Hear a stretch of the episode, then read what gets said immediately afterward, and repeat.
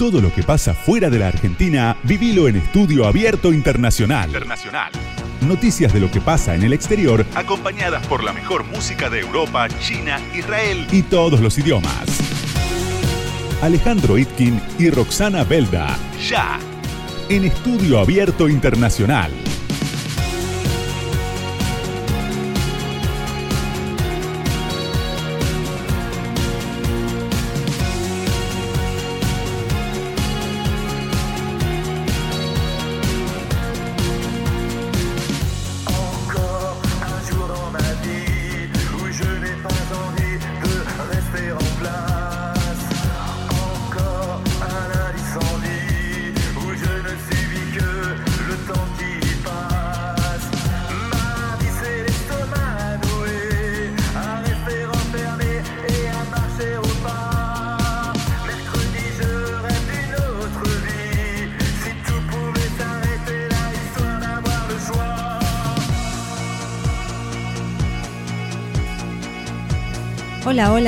Arrancamos otro programa de Estudio Abierto Internacional, como todos los martes a la medianoche acompañándolos. Acá en Radio con Vos estamos con la presencia de Roxana Belda, ¿cómo estás? Hola, ¿qué tal? ¿Cómo estás? Y de Alejandro Itkin. ¿Cómo y como siempre en Estudio Abierto Internacional les vamos a hacer un panorama de lo que está pasando en el mundo entero, contando las noticias internacionales, con todo lo que está pasando tenemos temas, hoy vamos a hablar, vamos a comenzar con un panorama, con la renuncia del último Castro de Cuba, veremos si significa algo o no, tenemos el tema de Rusia y Ucrania en la frontera, ¿vos qué temas tenés? Y yo te voy a contar ya en un ratito nada más eh, el tema del reconocimiento facial, ¿no? Todo este tema que esta tecnología que está tan utilizada en el mundo entero bueno, tiene sus, sus, eh, sus cositas, digamos, para comentar, ¿no? Porque a veces eh, no todo lo que brilla es oro, hay, puede, generar algunos, este, algunos errores ¿eh? de falsos positivos, después te voy a, te voy a contar. Y después te voy a mm, hablar de, bueno, para que se queden escuchando, ¿no? Abrió la, en este mes ahora de, de abril, el Salón del Automóvil en Shanghái, ¿eh? con la expectativa de que vayan un millón de visitantes. Vamos a ver en este contexto de pandemia cómo es que se... Si China no tiene COVID. Bueno. No, hay todo un protocolo para, para entrar y todo lo que tenés que presentar, certificados y todo, pero se espera que vaya muchísima gente. Eh, es la industria automotriz más grande del mundo que está ahí.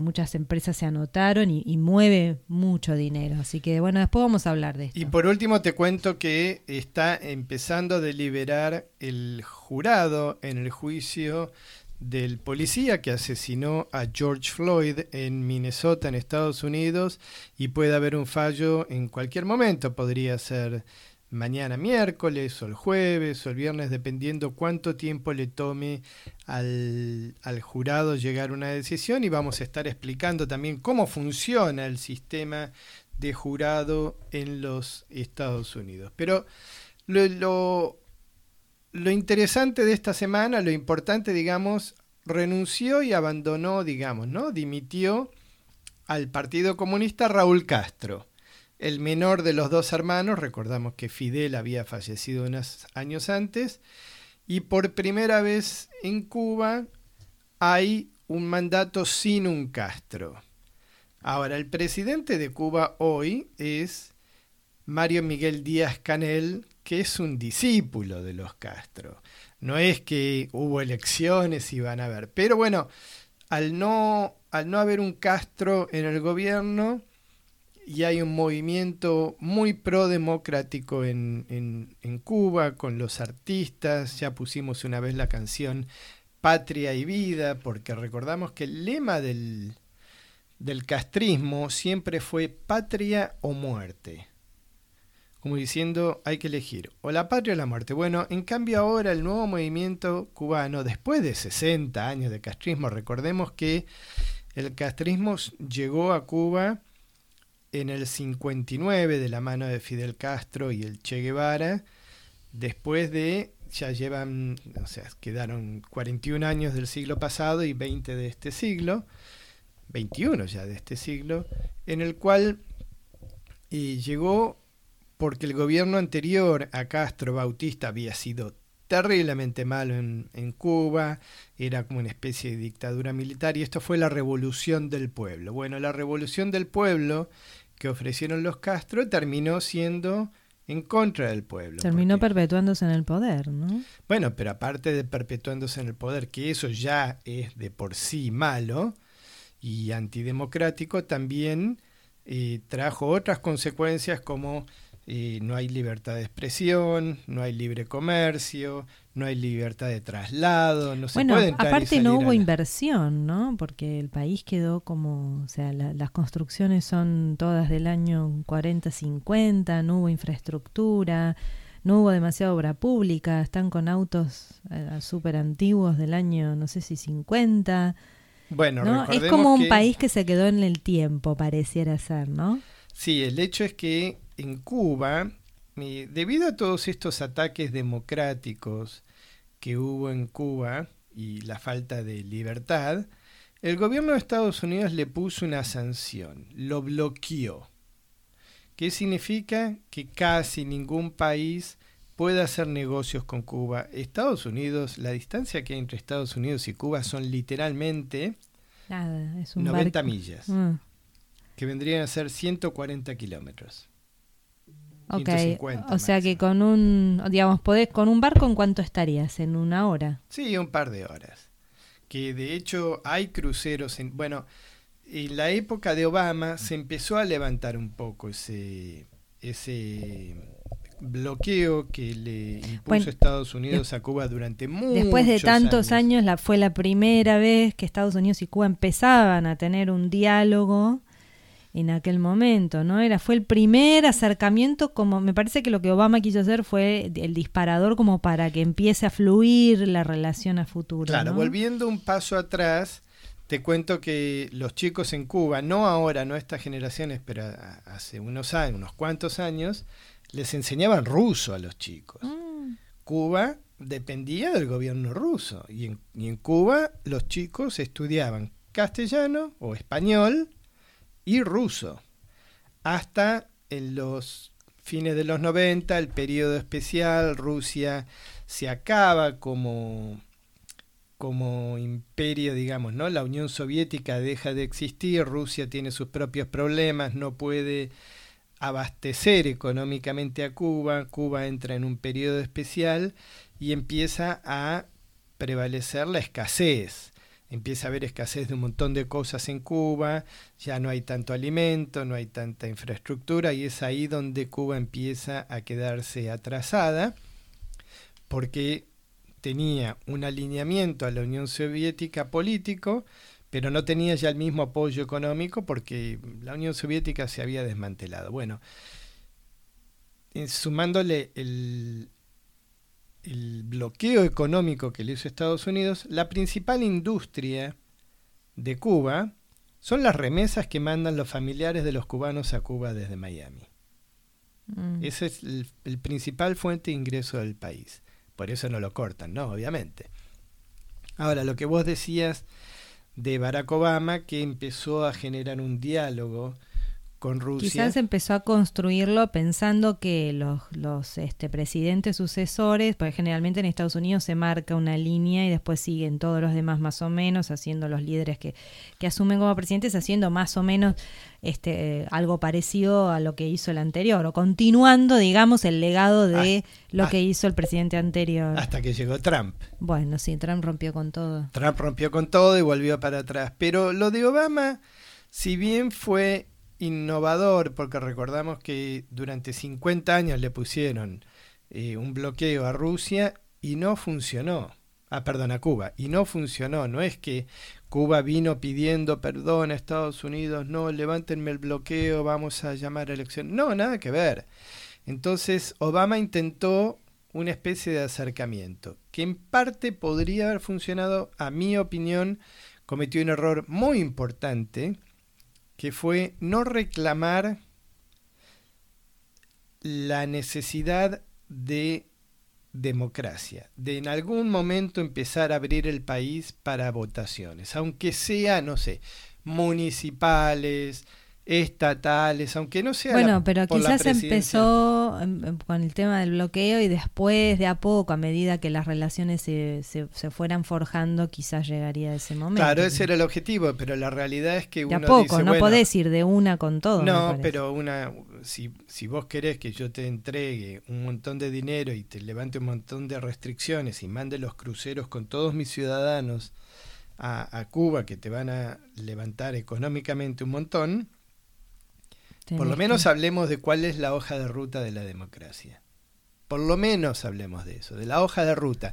No te digo que llames elecciones del año que viene, pero veamos cómo avanza, ¿no? Y ese tema de, la falta de, restricciones, en, la, falta de, digamos, ¿no? De, de fuerza en esa negociación de Obama, de alguna forma le dio pie a Trump para decir se acabó. No, no, si no hablamos de, democracia, corto todo. Trump cortó todas las ayudas que hubo a Cuba.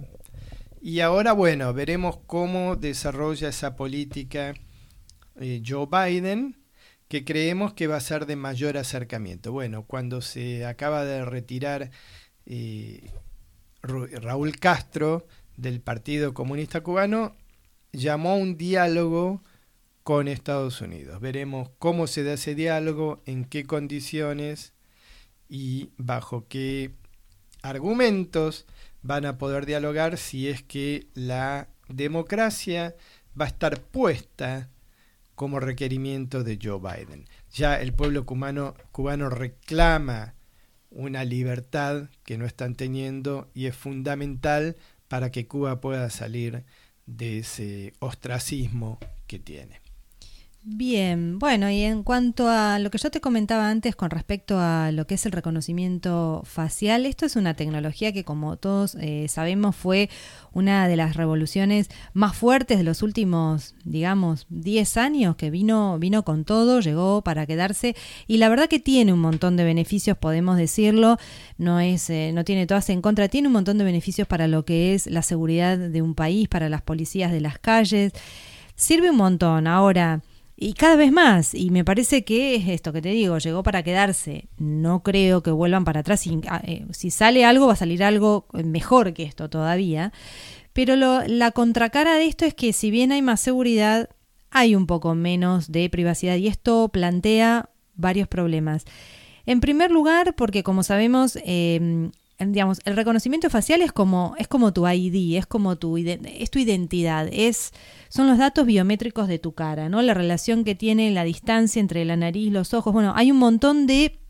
Sabes que es muy interesante cómo se forma la, la plantilla, ¿no? Porque se, se, es un, el software identifica hasta 68 puntos que tenemos en la cara, ¿no? Con referencias de todo, con esto que te decía, de los ojos, la nariz, de la oreja, todas las distancias, y con eso, esos patrones, se hace toda una regla matemática que esos forman una plantilla y esos patrones son únicos como una huella digital, o sea, como que la cara de cada persona es única.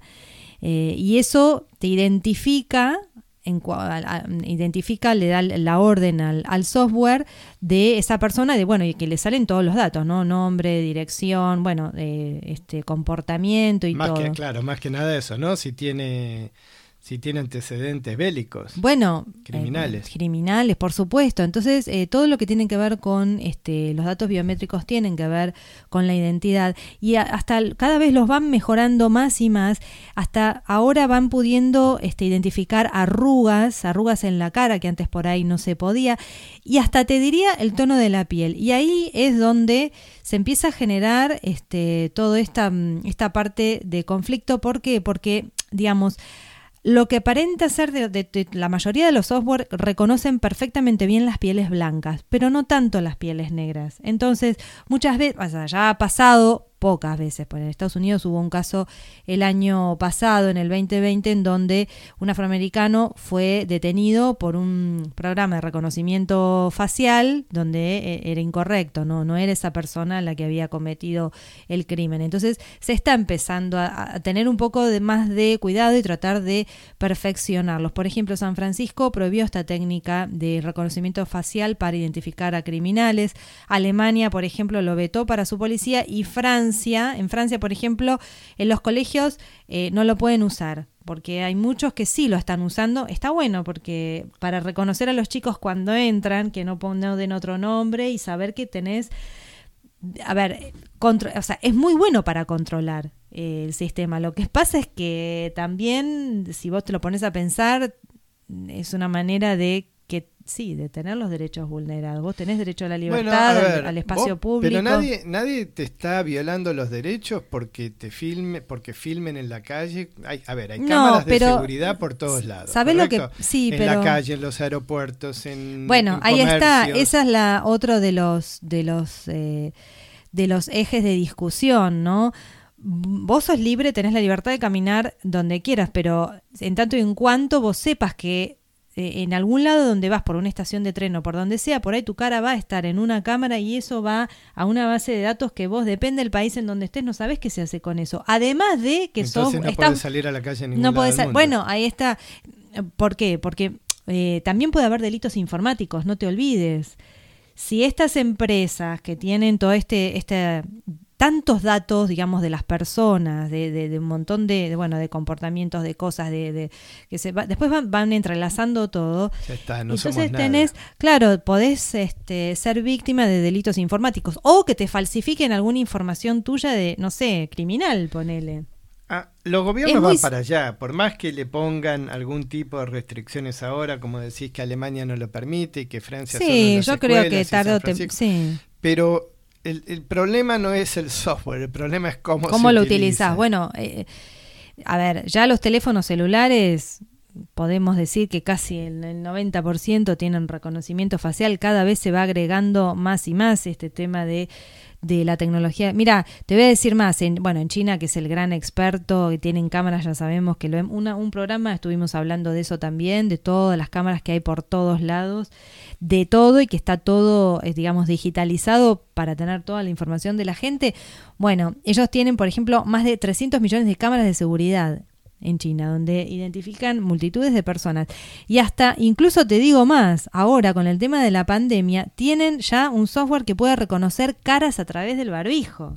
es genial. Eso es genial. es buenísimo, pero al mismo tiempo. Claro, desde el punto de vista tecnológico es espectacular, pero lo que pasa es que después cómo lo utilizan, ese es el tema, ¿no? Bueno, el tema principal es ese, si la utilización es buena o no. Para mí, si lo saben utilizar, es una excelente tecnología para poder agarrar a un violador que está caminando suelto por la calle, o a un asesino, o a un eh, criminal X, o un narcotraficante que le vende droga a los chicos, no importa. Cualquiera sea el crimen, me parece correcto que se utilice esta tecnología. Lo que estamos hablando es que existe la posibilidad de que esta tecnología después sirva para males para, sí, para, ser mal utilizada. Fines malignos, digamos. Lo que te decía de los eh, de lo que puede tener fallas, ¿no? Esto esto también es cierto. Hay, hay mucha mucho estudio que se está haciendo. Están están utilizando, por ejemplo, hay estudios que están haciendo, bueno, China está este implementando esto, por ejemplo, en comunidades en África para poder mejorar su software y que puedan identificar pieles más oscuras, porque el tema de la, o sea, esto es toda una cuestión matemática de algoritmos y de cosas que en cuanto a las texturas y la profundidad de la piel y de los poros puede detectar. Entonces, em, es como que aparentemente no son tan buenos con las pieles un poco más, este, más oscuras. Entonces, se está haciendo todo un estudio para que sean más... Eh, eficientes, porque si no, también te va a dar un montón de falsos positivos con, gente de color. Está bien, Entonces, el falso positivo es un problema, por eso las policías deberían detener a la persona, pedirle eh, documentación, no es que automáticamente que vean a uno se le van a tirar encima arrestar. Yo creo que sirve como una primera, claro, como una primera, como un punto de partida y después, bueno, profundizás, ¿no? Porque también reconoce el tema del género, el color de la piel y el género de una persona. Bueno, obvio. Bueno, pero a veces... Una vez que reconoces ya quién es la persona, ya sabes cuál es el género. Bueno, porque, bueno, ok, bueno, ahora con todo esto del cambio de género y todo eso, ya, este, bueno, ahí no sé, ¿no? Pero, mm, Pero bueno, esto, esto es el tema, el tema de discusión, si conviene o no conviene, si vulnera tus derechos, si podés elegir o no podés elegir y tenés que tomar una hoy decisión no gubernamental. Elegir, a ver, para hoy, hoy, hoy para elegir ser que no te controle nadie, no tenés que tener celular, no tenés que tener Es muy difícil porque yo te digo, el, los celulares, el 90% de los celulares tienen reconocimiento facial. ¿A dónde va toda esa información? En algún momento todo se, viste... Sí, bueno, pero a ver, no necesitan reconocimiento facial, ya solo tu, tu pasaporte y tu documento de identidad tiene una dirección, saben dónde vivís, saben cómo ubicarte, pero usado con responsabilidad me parece perfecto. Me parece perfecto. Es el control poblacional que tiene que tener todo país. Ahora, si me decís que lo utilizan como en China, en el cual si vos pones en, en, una red social, eh, me parece que el gobierno de China está equivocado en el manejo de la economía, etcétera, etcétera, y ahí te vienen a buscar y meter preso por eso, bueno, y ahí es un tema de nuevo, ¿no? No es la tecnología, sino es cómo se usa. Y ese es el problema, que en muchos países del mundo la tecnología se usa para controlar a su gente y no mm. se usa para, para dar el beneficio de la seguridad a su A la población. Mm. Bueno. Eh, te cuento, vamos a ir a un corte. Cuando volvamos, te, vamos a hablar con Rafael Grossi, que es el director del organismo Internacional de Energía Atómica, que nos va a contar cómo se está haciendo en Irán con la bomba atómica. Resulta ser que Israel atacó la planta de Natanz hace una semana y le causó eh, grandes inconvenientes y grandes destrozos en la parte de enriquecer uranio.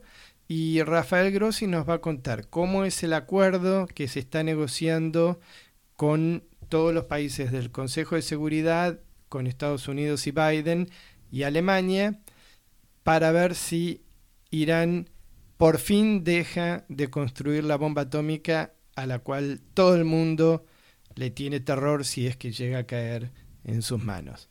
Vamos a un corte. Eh, ¿Dónde nos escriben? Nos pueden escribir y mandar un mail a estudioabiertoradio.gmail.com. Nos pueden escuchar también en el podcast, ¿no? Estamos... Estamos en Google Podcast o en Spotify como Estudio Abierto Internacional o nos pueden seguir en las redes. En el Instagram o en el Facebook como Estudio Abierto Radio. Así que bueno, vamos a un corte. Ya volvemos. Y volvemos enseguida. Rock sudafricano. Pop de Vietnam. Solo en Estudio Abierto Internacional. Alejandro Itkin. Roxana Belda. Hasta la una. Radio con Voz.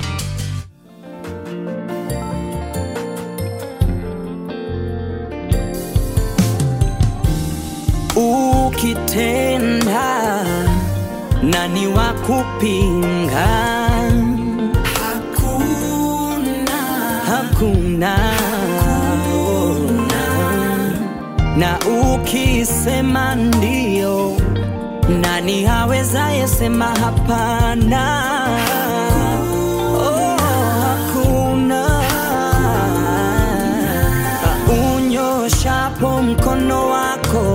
Baba, kwa nguvu wewe unafanya tena, kwa nguvu Bwana washangaza. Hey, yeah.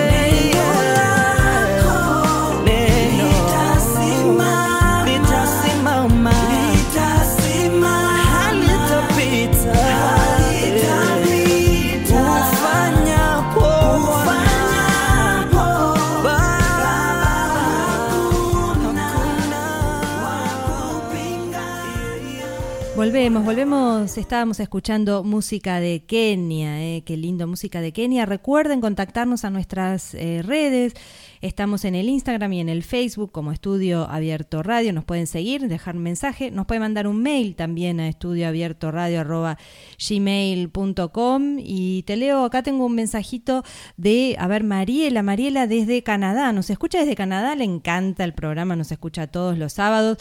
Nos manda un beso a todo el equipo. Y tengo acá también Roberto, Roberto acá de Córdoba, ¿eh? de Córdoba. La Pampa, otro de La Pampa. Les mandamos un saludo para todos. ¿eh? Sigan escuchándonos. Te cuento, Roxana, tenemos en línea a Rafael Grossi. Él es el director general del Organismo Internacional de Energía Atómica, que está hablando directo desde Viena, Austria, y quien está un poco, no sé si liderando, nos va a contar él, las negociaciones entre cinco países e Irán para el desarme de Irán. ¿Qué tal, Rafael? ¿Cómo está? Acá estamos Roxana y Alejandro en estudio abierto.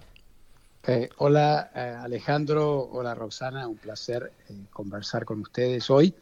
Bueno, un poco así, digamos que la negociación con Irán tiene distintos escenarios y distintos actores.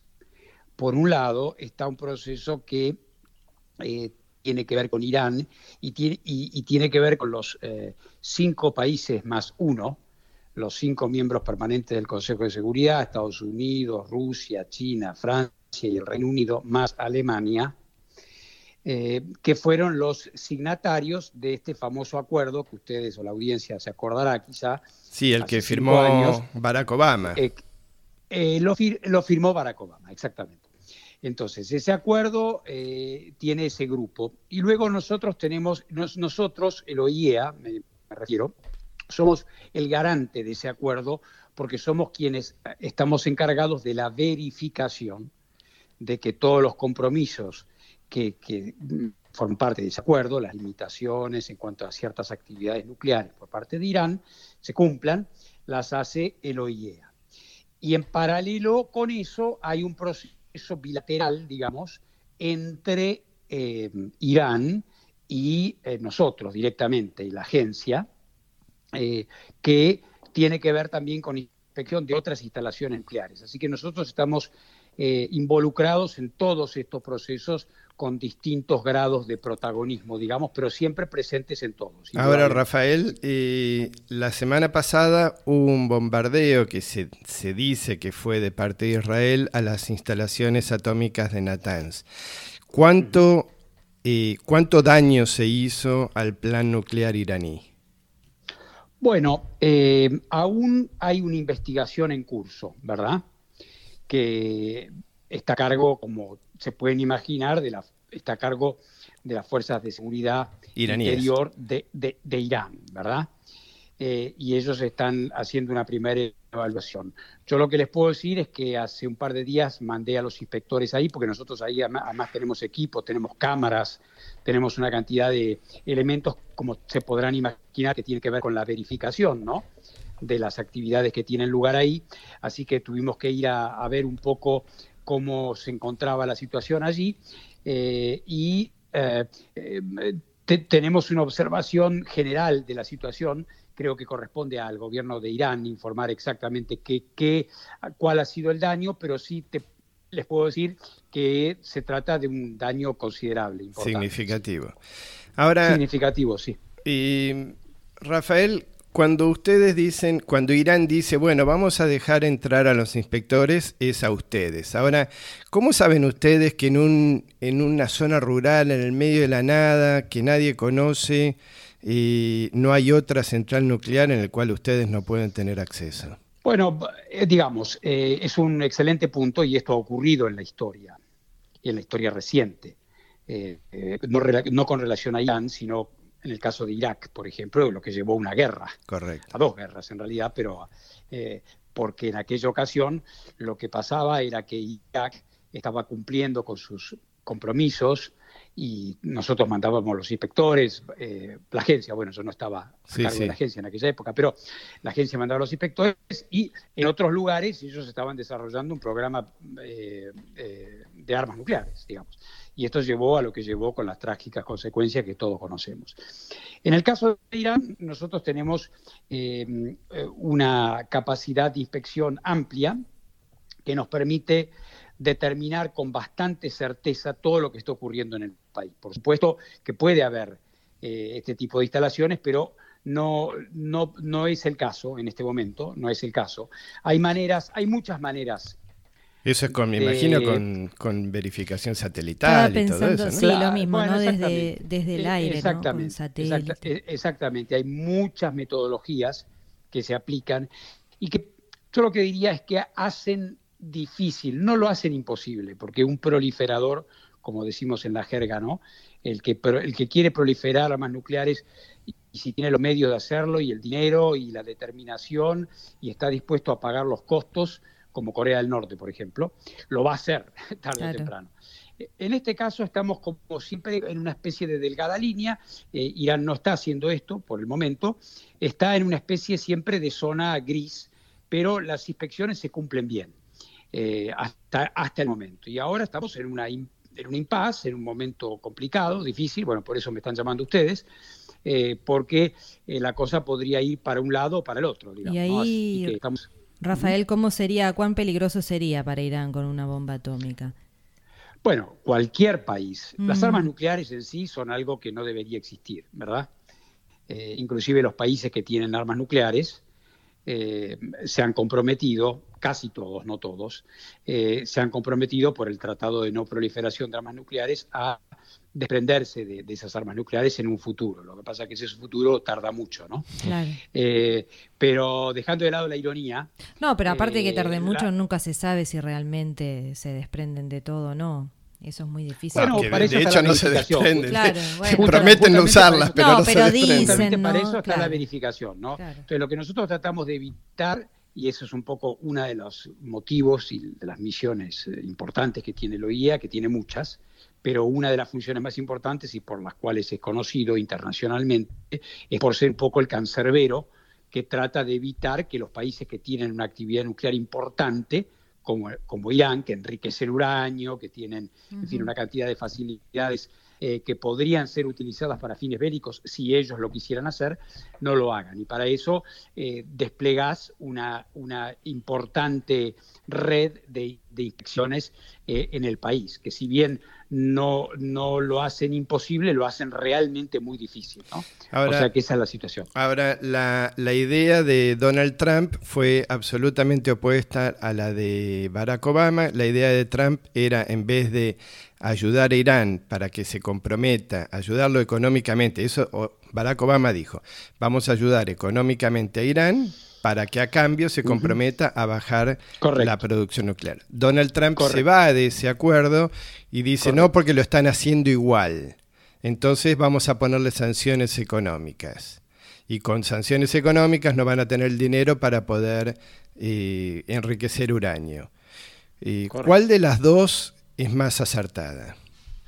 Bueno, mira, yo como director general de la OIEA tengo que ser muy cuidadoso en cuanto a juzgar o calificar las políticas de los países.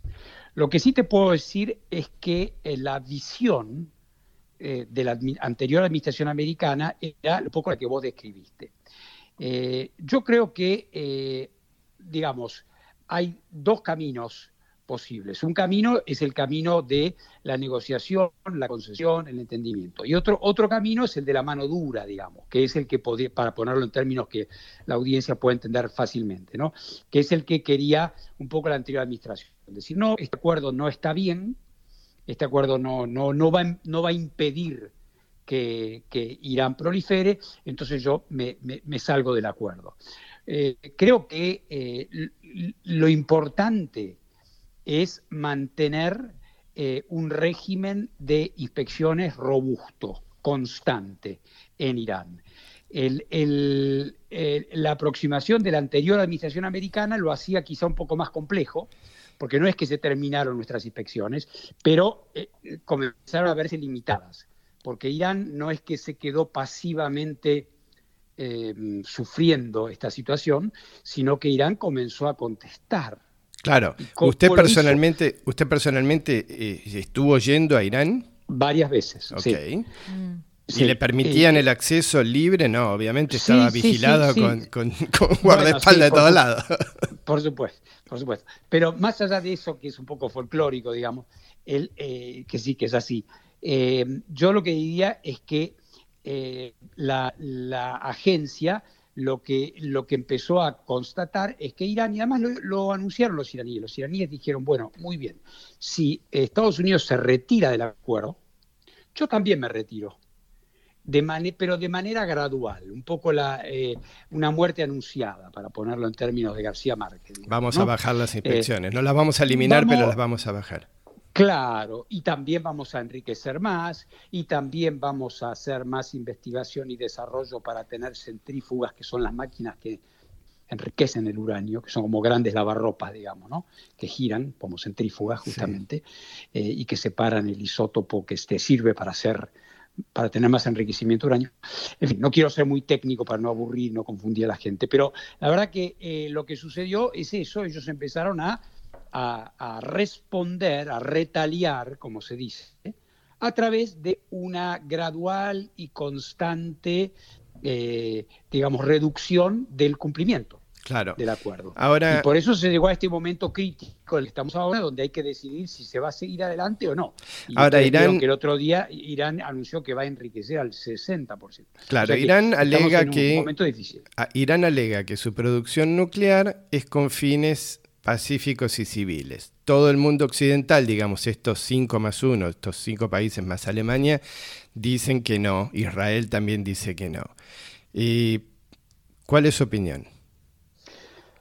digamos, lo que nosotros hacemos es verificar, más allá de, nuestra opinión, nosotros ah, le creemos a todo el mundo, pero verificamos todo. Claro. Ok. Claro, ¿Mm? mientras no Ellos dicen que es pacífico, bueno, muy bien, demuéstremelo. Claro. Demuéstremelo. Usted tiene, por ejemplo, ¿cómo, cómo se traduce eso en, eh, en, la realidad? digamos, se traduce en que, por ejemplo, está una instalación nuclear en la cual hay tanto, tanta, tanta cantidad de material nuclear, ¿verdad? tanta, cantidad de uranio. Bueno, yo tengo que ver eh, a dónde va ese uranio. ¿Qué van a hacer con eso? Y lo tengo que poder verificar en cada momento. Si el inventario, digamos, el stock, para decirlo en términos comerciales, de uranio baja y yo no sé dónde está ese uranio, bueno, lo denuncio. Esa es la función de la agencia. Claro. Nosotros producimos periódicamente, cada tres o cuatro meses, informes que van a, lo que se llama la Junta de Gobernadores de OIEA, y si los países consideran que deben hacerlo, bueno, el tema va directamente al Consejo de Seguridad de las Naciones Unidas. ¿no? es fácil, estaba pensando, ¿no? Eso de los inventarios, ¿no? Que cuando este, si uno, ustedes ven, ¿no? A dónde va el uranio y si sube o si baja en los informes, entonces ahí ustedes pueden denunciar o supervisan, pero puede haber también que, digamos, eh, incluso las, eh, los informes estén, digamos, no sean eh, exactos, ¿no? Entonces, que no se escriba, que no se anote todo lo que, lo que debería ir correctamente y se haga, bueno, eso, eso es difícil también de probar, ¿no? Las inspecciones nuestras son inspecciones extremadamente meticulosas. nosotros inspeccionamos hasta gramos Ah, o sea, más allá de lo que se informe, eh, porque digo, vio como por ejemplo acá en Argentina es muy común, este, digamos, en, términos criollos, truchar todos los números, decir cualquier informe, poner una cosa y después. eso no se puede. Ah. Eso, es, eso es imposible. Es decir, si hubiese alguna actividad clandestina, bueno, ahí ya no. Pero todas las actividades que tienen lugar eh, y en instalaciones que están declaradas y a las mm. cuales nosotros enviamos ah. nuestros expertos eh, están bajo la verificación y bajo y, 24 horas eh, por, por 365 días del año. Ah, ok, ok. no es tan sencillo, digamos. nada de lo que pasa ahí, es decir, inclusive hay máquinas que están selladas por nosotros, es decir, que ellos no las pueden abrir sin importar un sello que nosotros sepamos, hay cámaras constantemente, hay, es decir, la, la, la inspección nuclear es, es sumamente eh, meticulosa, como, como, como, dije hace un ratito, ¿no? Eh, así que eso es, es un poco nuestra función, una de nuestras funciones, quizá. Antes de, concluir, le quería preguntar, ¿saben algo o tienen información con respecto a lo que es la base china acá en la Patagonia? No forma parte de nuestra actividad, ah, para nada. Las supervisiones no se hacen ahí, porque no, no, porque él es parte no hay ah, bueno, nosotros, no eh, en teoría no. Roxana, nuestra, nuestra misión está vinculada a la actividad nuclear. Nuclear, sí. Eh, nosotros inspeccionamos la Argentina, ¿eh? es decir, eh, Atucha, Embalse, y todos los países que tienen actividad nuclear legítima, ¿eh? Legítima. Sí, sí. Sí, lo que pasa es que hay, hay, 440 reactores nucleares en 32 países en el mundo. Mm. Eh, o sea que nuestros inspectores están en todo el mundo y nosotros vamos, inspeccionamos, vemos cómo está la central, cómo está el material, dónde está, etcétera, etcétera. Entonces es una actividad constante, permanente, que no para nunca, ¿no? Rafael, antes de dejarlo ir, hagamos un juego. Estamos, usted tiene una ficha en la mesa en, una, en una mesa y le ponen sí, o no. Estamos en el 2021. Para el 2023. Sí. ¿Irán tiene la bomba atómica? No. Ah, bien. Ok, okay excelente. Aprieta el botón del no, muy bien. Excelente. No fue una expresión de deseo, fue firme. Contundente, muy bien. Eh, si, si, no, si, si, si el día está ahí, no. Ok. Bueno, ahí está el tema, ¿no? Que Irán puede cortarse solo y no permitir más las inspecciones. Bueno, pero eso sería, eso sería, bueno, daría para otra charla, pero eso sería eh, algo tremendamente costoso para Irán porque lo transformaría en un país paria, digamos. Es decir, si, Irán cortara sus relaciones con el OIEA, ¿verdad? Quiere decir que estaría en violación del Tratado de No Proliferación Nuclear, sería, sería un país verdaderamente desvinculado del, del, mundo. En rebeldía un poco Como le pasa, claro, un poco como le pasa a Corea del Norte, que se sostiene de una manera muy rara, eh, y que es un caso único, pero no. ¿Cómo hace? Corea del Norte no tiene plata para alimentar a su gente, pero tiene un poderío nuclear importante. Bueno, eh, tiene, tienen algunos apoyos. Tienen a China al lado. Ahí, yo lo dejo ahí. bueno, gracias. Eh, un gran placer conversar con ustedes. Y Muy amable. podemos continuar. Muchas Muchísimas gracias. Muchas gracias, muchas gracias. Adiós, hasta pronto, adiós era Rafael Grossi, director general del Organismo Internacional de Energía Atómica, quien nos contó que Irán no va a tener la bomba atómica, pero que si la tuviera, no lo dijo él, pero digamos, asumimos que sería muy peligroso. ¿Vamos a un corte? Vamos a un corte, dale. Estudio Abierto Internacional. Internacional. Alejandro Itkin, Roxana Belda. Hasta la una. Radio con Voz, 899.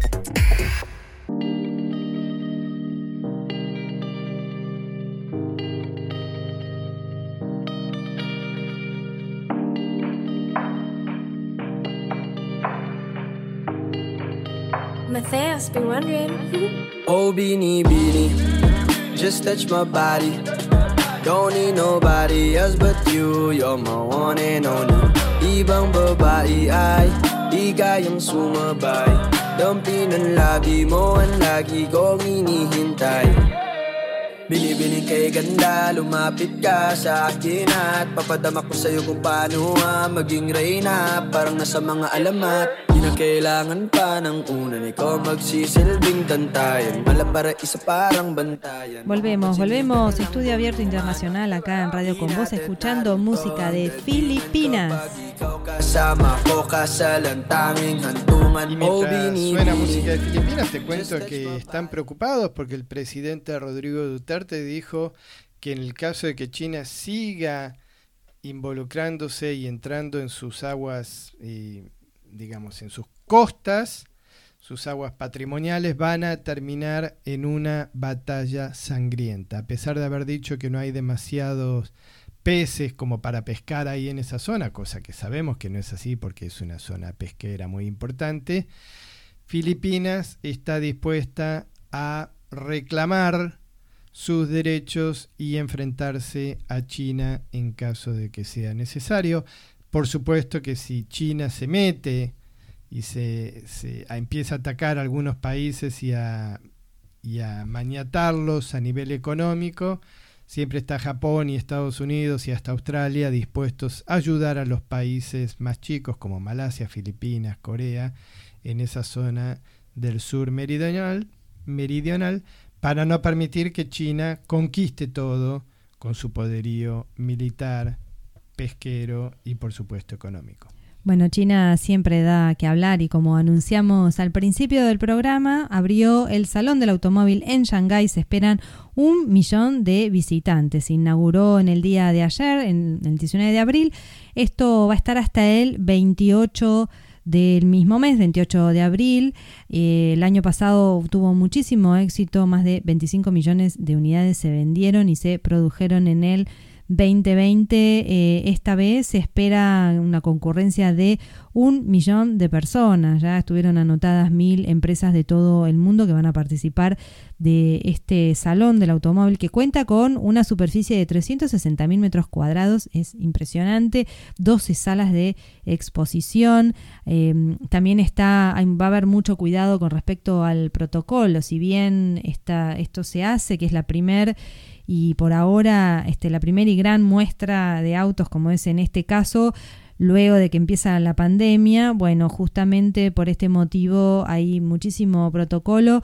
Las entradas, por ejemplo, son electrónicas, los visitantes se tienen que registrar mostrando un código QR de salud, mostrando test de COVID negativos, registros de vacunación, datos de viaje, etcétera, etcétera. Parece como que en China no hay, no hay COVID, ¿no? Mm, bueno, no sé si, no, está controlado, digamos, ¿no? Todos tienen que está hacerse demasiado bien controlado. Sí, las vacunas, código está todo, todo súper informado, digitalizado y controlado. Se creó, el virus se creó ahí, se lo tiraron al mundo y ahora ellos están lo más vivos haciendo, haciendo este exposiciones para un millón de personas. Y te se espera, se espera, es, es, muy, muy, muy importante anualmente. Esta es la número decimonovena exposición internacional de la industria automotriz, hay mucha expectativa. Y bueno, eh, pusieron, digamos, montaron todo el tema del protocolo para poderlo realizar. Obviamente en esta exposición el, el jugador principal, o digamos, el elemento que marca la diferencia es el tema de la mayoría de, bueno, esto de los autos eléctricos todos en su mayoría es todo lo que se viene, ¿no? Como lo comentamos acá en el programa varias veces, autos eléctricos y em, de conducción autónoma. Empiezan a aparecer los autos cada vez más, cada vez con más tecnología, cada vez un poquito mejor. Eh, van apareciendo. Ahora se presentó, hay uno, por ejemplo, de la línea de mm, que tiene tecnología de Huawei. Este es uno de, en, esta exposición se va a presentar, donde tiene nivel de conducción inteligente 3, o sea que es un poquito, hasta te diría, mejor de lo que ofrece Tesla en eh, sus modelos, que todavía la parte de conducción automática está en revisión y la están mejorando de a poquito. Y unido a esto te cuento que ayer, en el día de ayer, eh, chocó uno de los eh, autos Tesla, eh, salió... En Houston, cierto. Fue en Houston, sí. Y salió él a, bueno, a decir que justamente tiene una función que es el piloto automático y esa no estaba habilitada, ¿no? O sea que la persona que subió al auto estaba con su, el conductor y el acompañante, estaba sentado atrás, el conductor adelante, pero no del lado del volante, sino que lo dejó que conduzca solo y no estaba esa, mm, esa función habilitada, o sea, como que el conductor no la habilitó, no podés, eh, el auto no maneja todavía solo, solo 100%.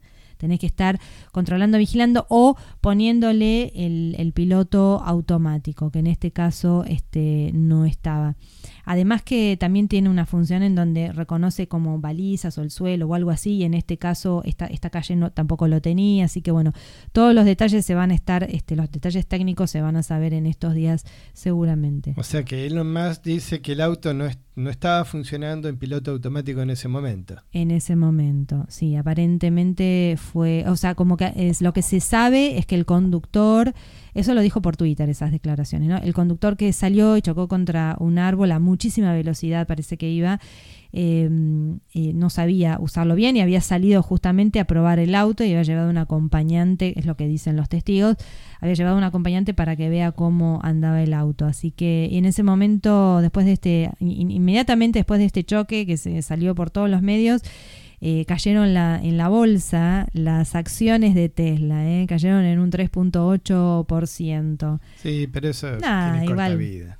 Sí, sí, porque después vuelven, vuelven a subir. Todavía el tema de los autos que conducen solos es un tema que de a poquito lo van a ir mejorando, pero es hacia donde vamos y es lo que, lo que se viene, ¿no? Está, la idea es empezar a pasar eh, a lo que es lo que tiene que ver con el motor eléctrico. Mientras tanto te cuento que la frontera con Rusia y Ucrania está recontra caliente. Rusia mandó más de 100.000 tropas a la frontera, argumentando que la NATO, que es la organización del Tratado del Atlántico Norte, lo que sería la OTAN en inglés, empezó a enviar tropas a, a la frontera de Ucrania. Todo el mundo sabe que Ucrania no va a atacar Rusia para ganarle territorio. Eso sería una especie de falacia total.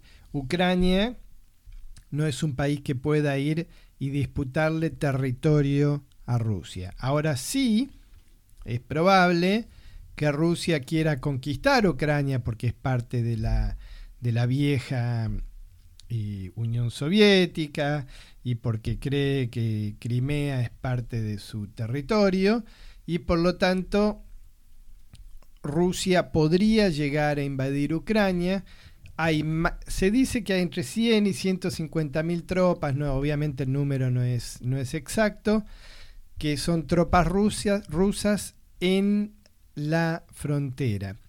No se sabe hasta dónde va a llegar este conflicto, pero hay mucha, mucha preocupación, especialmente en el resto de Europa, porque Europa obviamente tiene una disputa de poder territorial con, Rusia, primero por un tema de, eh, democrático, ¿no? Sabe que Rusia es un país poco democrático, tiene a su, al primer candidato opositor casi al borde de la muerte, lo envenenó, después lo puso preso, ahora está en un hospital con su vida pendiente un hilo, y el poder que pueda llegar a ganar Putin conquistando a Ucrania podría desembocar en una tremenda guerra, de la misma forma que dijo Duterte si, si China se mete con, con Filipinas o con Taiwán.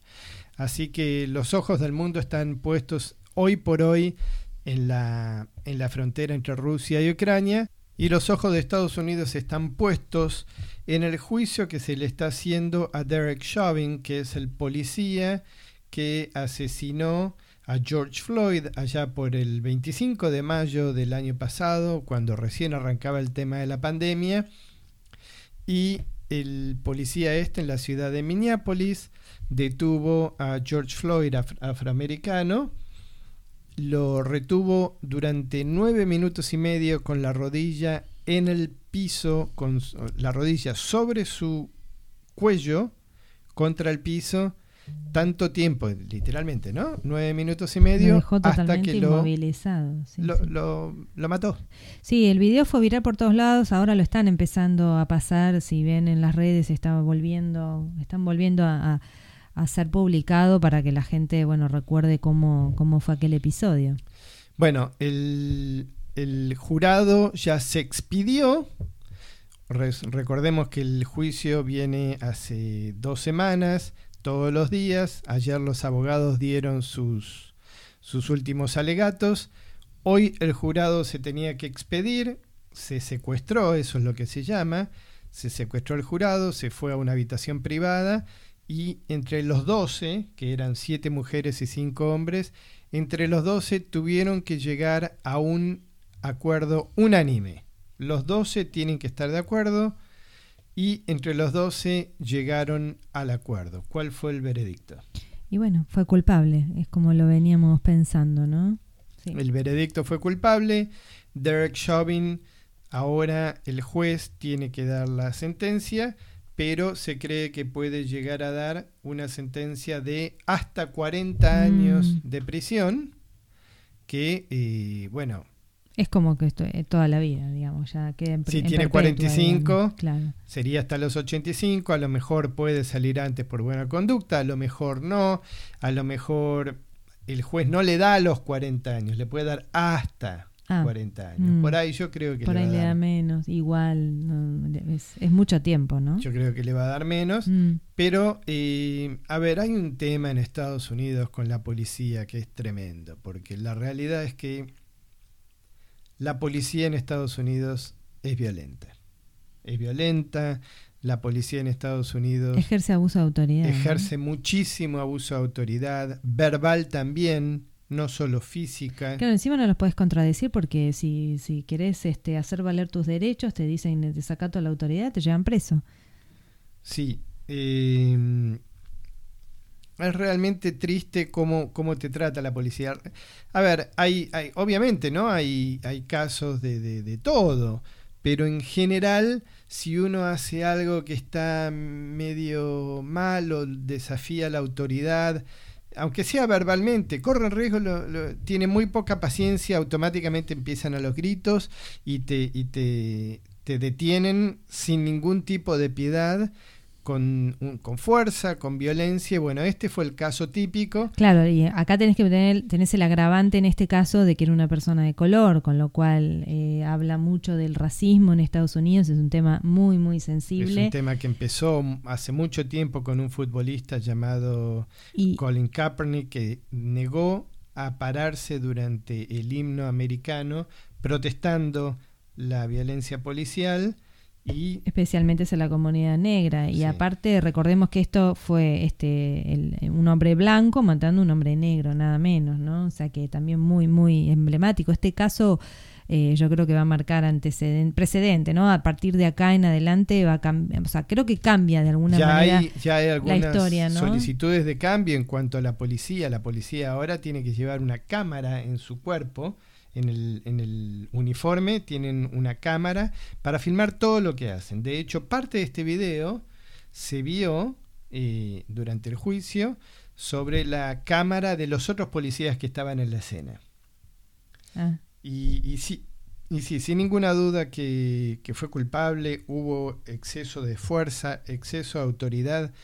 A ver, no había necesidad. Cuando ya tenés dominado a una persona, no hace falta. No hace falta ejercer tanta violencia. ¿Él se hizo cargo de eso? 10 minutos por reloj. ¿Se hizo cargo de eso? de que fue o no, no dijo nada. De que él, fue no, demasiado. él no testificó en el juicio. No, okay. mm. Así que bueno, fueron. Eh, hoy fue encontrado culpable. Y te cuento que en, no es una opinión, es casi una, Yo te diría, obviamente sí es una opinión, pero estoy convencido que lo que derrotó a Donald Trump en las elecciones no fue el coronavirus, sino que fue este caso.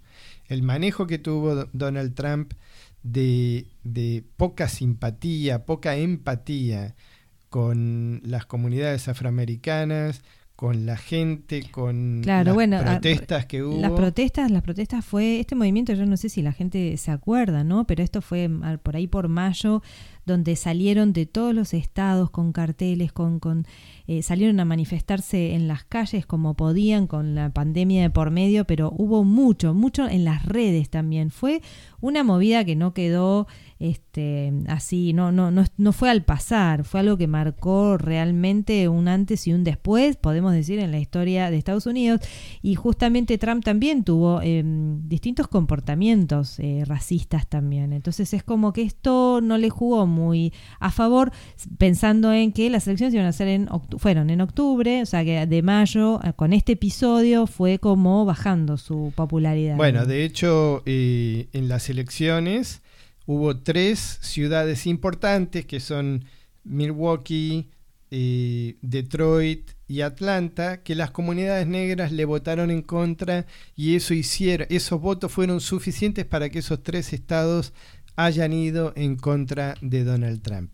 Convencido, te digo, no fue el coronavirus lo que derrotó a Donald Trump, fue Derek Chauvin, eh, digamos, ¿no? El, asesinato de George Floyd y, cómo manejó Donald Trump este tema, esta crisis institucional en el cual dividió absolutamente a la sociedad americana y terminó pagando los, el precio por haber haber sido tan racista y tan poco empático con la sociedad. Sí, sí, bueno, y, de aflorar este tema de, la lucha de los, de los derechos de las comunidades negras, ¿no? De las comunidades de color, por este ser este y por la igualdad y bueno históricamente Estados Unidos viene peleando con esto bueno esto marca un bueno hasta acá no veremos cómo sigue pero como dijimos recién Derek Chauvin el policía que mató a George Floyd fue encontrado culpable bueno, ya nos quedamos sin tiempo, nos vamos despidiendo. Recuerden, nos despedimos hasta el próximo martes, así que si nos quieren volver a escuchar tienen que sintonizar acá Radio con Voz. Eh, nos escuchan todos los martes a la medianoche. Les hacemos compañía durante toda la noche con temas interesantes para que no se queden dormidos así después cuando terminan de escucharnos se van a dormir. Siempre con música internacional, como ponemos en Estudio Abierto Internacional. Escríbanos un email a Estudio abierto radio gmail.com o pueden seguirnos en las redes por Estudio Abierto, Estudio Abierto Radio en Instagram o Facebook. Sí, los que quieran escucharnos en el podcast también, ¿no? En el podcast estamos en, en YouTube, eh, perdón, en Google. en Google Podcast y en Spotify. Nos pueden buscar por Estudio Abierto Internacional. Nos escuchamos la próxima semana. Nos despedimos, sí, hasta el próximo martes. Buena mándenos semana. de nuevo, mándenos un email, estudioabiertoradio@gmail.com. Estudio Abierto Internacional. Alejandro Itkin, Roxana Belda. De 12 a 1. Radio con Voz. 899. Este podcast ha sido producido por Roxana Belda y Alejandro Itkin para Estudio Abierto Internacional.